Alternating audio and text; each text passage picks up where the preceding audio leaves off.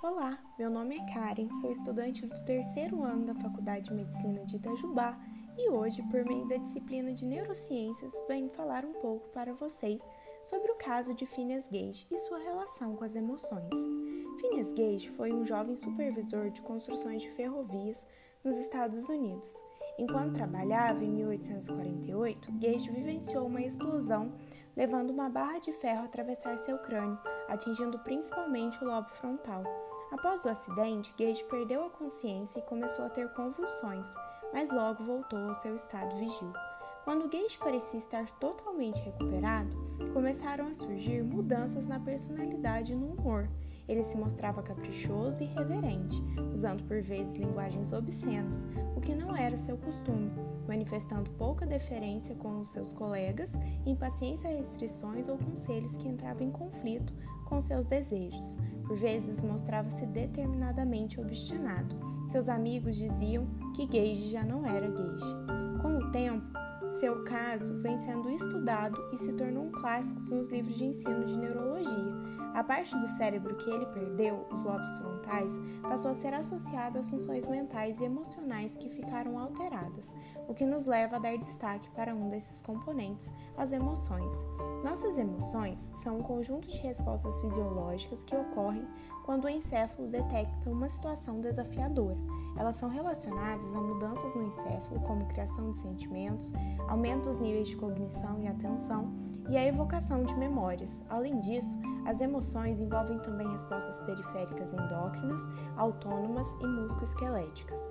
O nosso encéfalo possui como um dos mecanismos centrais na formação de emoções o circuito de Papez, o qual consiste na recepção de um estímulo pelo neocórtex, que é em seguida enviado pelo córtex cingulado e depois deste para o hipocampo.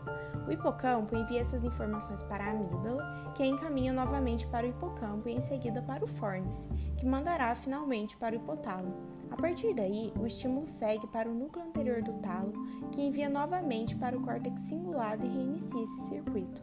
Percebemos, então, que o córtex frontal acometido no caso de Gage, tem um papel fundamental nesse processo, sendo que a sua função é melhorar o estado de atenção, cognição e retomar arquivos de memória.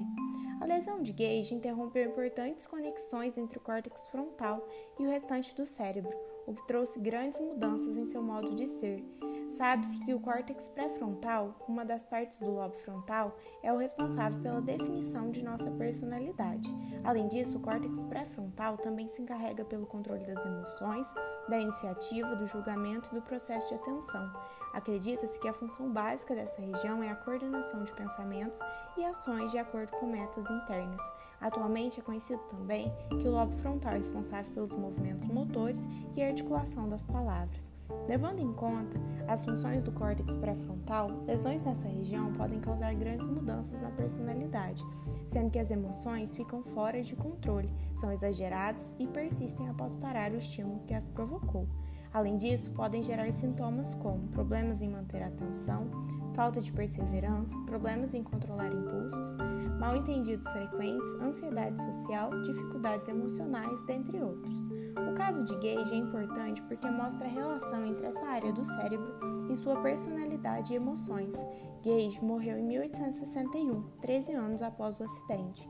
Hoje em dia, acredita-se que a mudança ocorrida em Phineas Gage poderia ser, na realidade, um exemplo de síndrome pré-frontal causada pela alteração do funcionamento dos lobos frontais. O termo síndrome do lobo frontal vem sendo usado para descrever alterações decorrentes a uma lesão na região frontal, originando graves desvios nos padrões de interação social, personalidade, memórias pessoais e autocrítica, sem o mesmo grau de dano aparente em outras funções cerebrais superiores.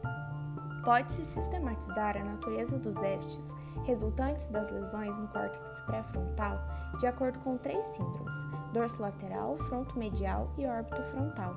As lesões provocadas no córtex órbito frontal dão origem predominantemente aos déficits como os encontrados no caso de Phineas Gage.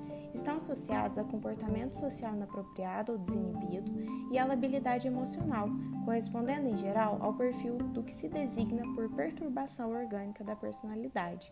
Os doentes têm dificuldade no processamento de informação que implique juízos morais e carga emocional, manifestando frequentemente falta de tato e de sensibilidade interpessoal. Diante disso, podemos perceber a importância dessa região do nosso encéfalo, o córtex frontal, e o impacto dela na vida do indivíduo. Muito obrigado pela atenção e até mais.